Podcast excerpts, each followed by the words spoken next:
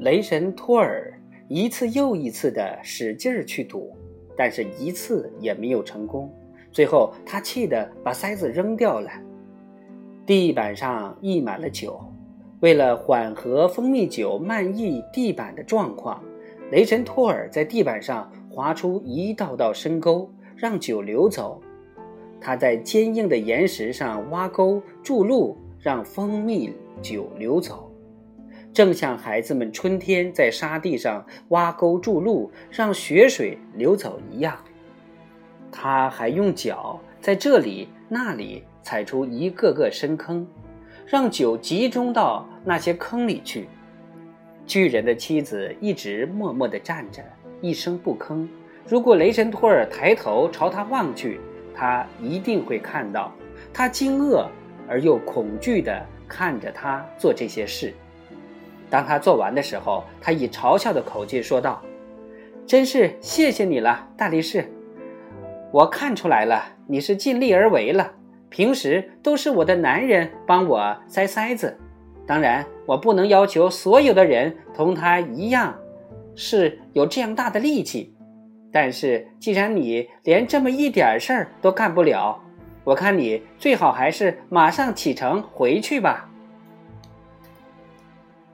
在我没有把音信带给他之前，我不愿意走。”雷神托尔说，“但是看上去……”有点羞愧和沮丧，请在那里的长凳上坐下吧。巨人的妻子说：“我把炉子放到火上去，给你煮点粥喝。”巨人的妻子按自己说的话做了，但是当粥快要煮好的时候，他却对雷神托尔说：“现在我发现面粉用完了，这样我是煮不了稠粥的。你能不能？”把你身旁的磨转一转，两三下就行，可以吗？两块磨石之间有粮食，不过磨可不轻，你非得使出全身力气不可。雷神托尔没有等他多说，就去推磨。他并不感到这磨特别大，但是当他抓住磨把，想让石磨转动时，石磨重的他难以推动。他被迫用上全身力气，才使磨转动了一圈。巨人的妻子惊恐地看着他干活，一声未吭。但是当他离开石磨时，他却说道：“当我推不动石磨的时候，我的男人通常就会成为我的好帮手。但是谁也不能要求你去做力所不能及的事情。你最好还是避免。”同那个想在这磨上磨多少面就能磨多少面的人碰头为好，难道现在你自己还看不出这一点来吗？我仍然觉得我应该等他回来。”雷神托尔说道，声音低而缺乏勇气和胆量。那么，到那边长凳上安静的去坐会儿吧。我去给你整理出一个好床铺来，巨人的妻子说：“因为你必须留在这里过夜了。”他在床铺上铺了很多褥子和垫子，并祝愿客人睡个好觉。我怕你感到床太硬，他说。不过我男人每天晚上都是睡在这种床上的。当雷神托尔躺到床上。他发现身子底下疙疙瘩瘩、高低不平，根本无法睡觉。他翻来覆去还是不舒服，于是他把床上的用品都扔掉，这儿扔一个枕头，那里扔一床褥子，然后他就美美的一直睡到第二天早晨。当阳光从天窗上射进屋子时，雷神托尔爬起来，离开了巨人的住所。他穿过院子，走出大门，并且随手把门关上。就在此时，巨人的妻子出现在他身旁。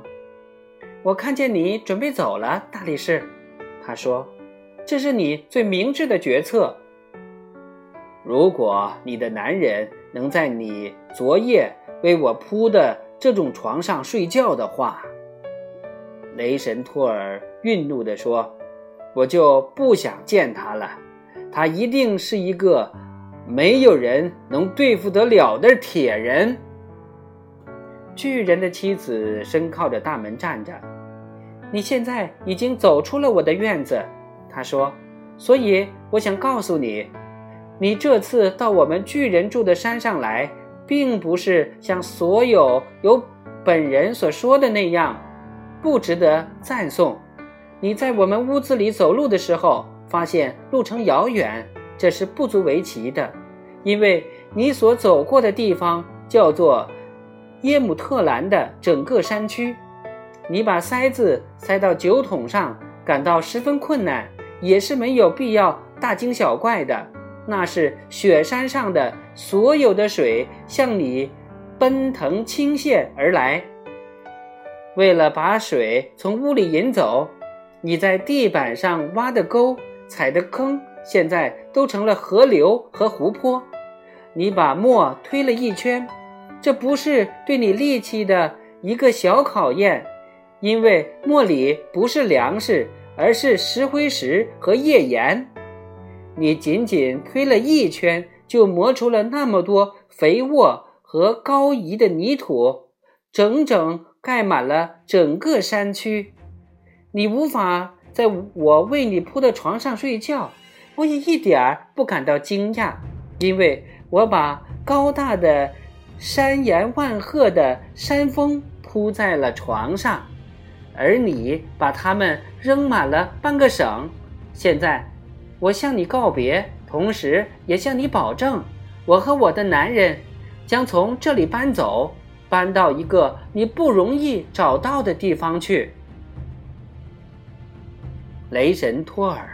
越听越生气。当巨人的妻子讲完的时候，他拔出插在腰带上的锤子，但是还没有等他把锤子举起来，巨人的妻子就消失了。巨人院子所在的地方成了一道灰色的悬崖峭壁，但是雷神托尔在山地上开出的大河。湖泊和磨出的沃土依然存在，那些美丽的大山还存在，它们使耶姆特兰秀美瑰丽，并给所有到这里来游览的人以力量、健康、勇气和生活的乐趣。所以，当雷神托尔从北部的富罗斯特。维克山走到南部的海拉格斯山，从斯图尔湖边的乌维克斯山，直到国境线附近的希尔山脉之间，都洒满了群山的时候，他的业绩再没有比这个更了不起的了。《尼尔斯骑鹅旅行记》第十九章就播讲完了，明天我们接着播讲第二十章《海尔叶达伦的民间传说》。心。